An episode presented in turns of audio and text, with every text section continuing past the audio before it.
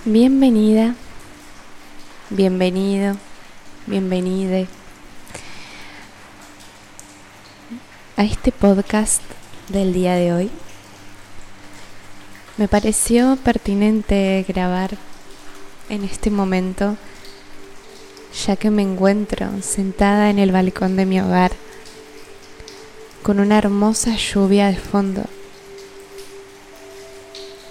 Y voy a dejar que la naturaleza, este gran caos externo, esta gran madre, esta gran energía femenina manifestada en lo natural, me guíe a través de aquello que tengo para comunicar.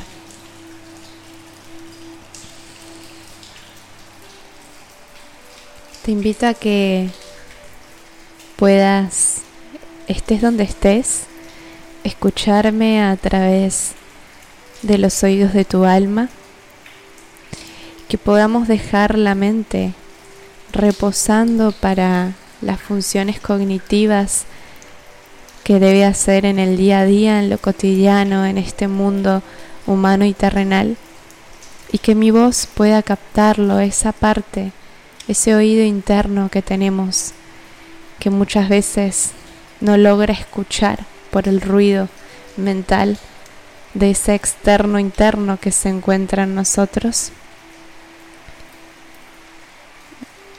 y que puedas darle lugar a esa escucha divina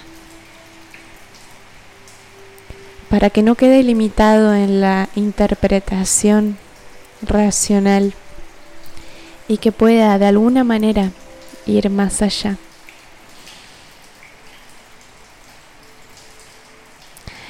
Te invito a que en la medida de lo posible puedes hacerlo externamente o incluso internamente, ya que lo simbólico es totalmente hasta igual de poderoso que lo físico, porque a fin de cuentas, ¿qué es lo real?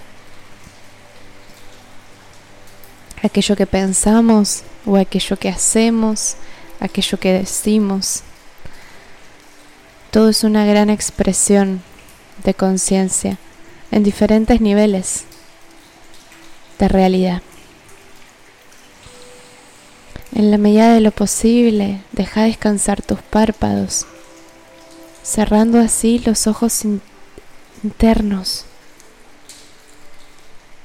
y pudiendo abrir esos ojos de tu alma en tu interior y que quede a simbolismo de tu propio ser. ¿A qué se debe abrir los ojos del interior?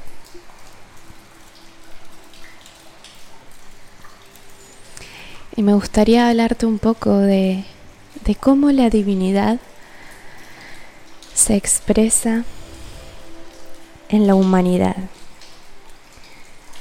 y más traducido, porque a veces mis amigues me comentan que tengo que traducir lo que digo, porque me pongo muy profunda, depende de los oídos, al momento y al espacio que, que me estén escuchando. Traducido más al español, si se quiere cómo esta divinidad, cómo esta magia, cómo esta presencia de Dios se expresa en nuestro día a día, en nuestro cotidiano. Y quizás para estos ojos despiertos, despiertos, no me gusta tanto esa palabra despiertos, porque no se trata del altruismo de algunos despiertos, otros dormidos, pero sí para estos ojos que quieren ver, o en su defecto, para estos ojos que necesitan ver. Yo siento que la divinidad aparece en nuestra vida a lo largo de dos grandes caminos. a lo largo del camino de la curiosidad y a lo largo del camino de la divinidad, de la necesidad, mejor dicho, porque la divinidad es transversal a los dos. El camino de la curiosidad es este camino de, de llegar a Dios a través de diferentes puertas. Puede ser alguna religión, puede ser alguna lectura, algo que escuchamos que nos cautivó, algún viaje que nos hizo ir adentro y a fin de cuentas poder darnos cuenta de que no somos solo lo que nuestros sentidos externos puedan experimentar, que hay algo más. Y todos sabemos que hay algo más. Pero cuando nos llega nuestro momento de experimentarlo, ahí es cuando trascendemos este gran viaje, este gran camino hacia el descubrimiento constante de esta divinidad. ¿A qué me refiero con divinidad? De esta expresión de Dios en cada cosa que hagas, en cada cosa que veas, en cada cosa que vivas, en cada cosa que seas. Y no me refiero a Dios como una entidad de una religión, no.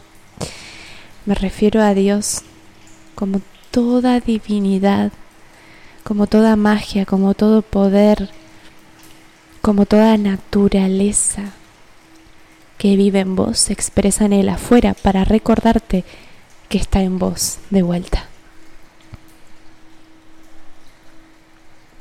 ¿Y qué es Dios para mí?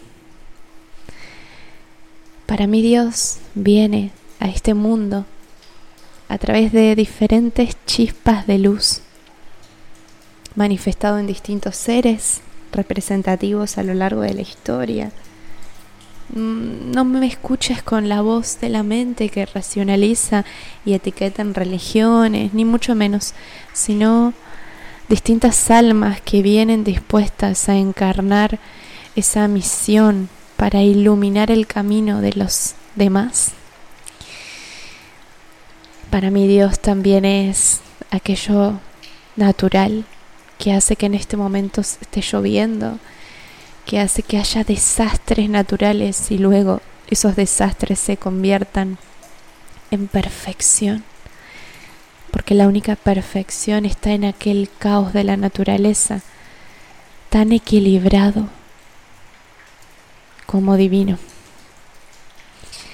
Dios está en aquellas palabras que dentro del propio caos humano nos encontramos con diferentes señales, sonrisas, que vienen a través de los sentidos, una voz, algo que vemos, algo que sentimos internamente que no sabemos, pero bueno, vamos a seguir esto.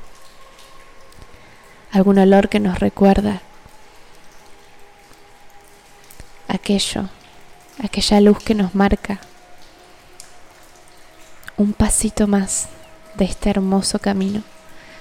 Que tenemos la ilusión de que es hacia afuera y que en algún momento vamos a hacer algo más y en realidad cada vez el camino es más hacia adentro. El otro camino en el que te hablaba al principio, como verás, yo me voy, me voy, me voy, retomo la idea principal, es el camino de la necesidad. Muchas veces la espiritualidad, la divinidad, esta sensación de querer ir por más desarrollo personal, introspección y demás, nos sorprende en lo cotidiano por un colapso de sufrimiento, por un colapso de vacío, por esa gran vasija que no se llena jamás. Y que llega un momento que decidimos mirar en el fondo. Y esa vasija tenía un gran agujero por debajo, donde todo lo que yo le pongo se va a caer. Y ahí me doy cuenta que tengo que encargarme de conocer y arreglar qué necesidades tiene mi propia vasija interior para poder llenarla de lo que en verdad necesita. El camino de la necesidad. Cuando quizás algún evento de nuestra vida, interno, externo, alguna, algún colapso en emociones, alguna separación, alguna catástrofe, alguna enfermedad, nos llama como método alternativo. Y luego esos dos caminos se unen y nos encontramos en la misma benevolencia y en devoción hacia nuestra propia divinidad. Me gustaría cerrar con una frase hermosa que me resonó hace unos días. Tengo la eternidad para esperarte. No podemos dormir para siempre. Vamos, juntos, a resolver el misterio de la vida. Las verdades del universo no van a ser reveladas en un discurso. No las encontrarás ni acá, ni en la India, ni en un libro. A nivel cognitivo sí, pero tu verdad va a estar experimentada en tu propio ambiente, en tu propio cuerpo. En algún momento la divinidad decidió dividirse en individualidad y allí estás vos. Namaste.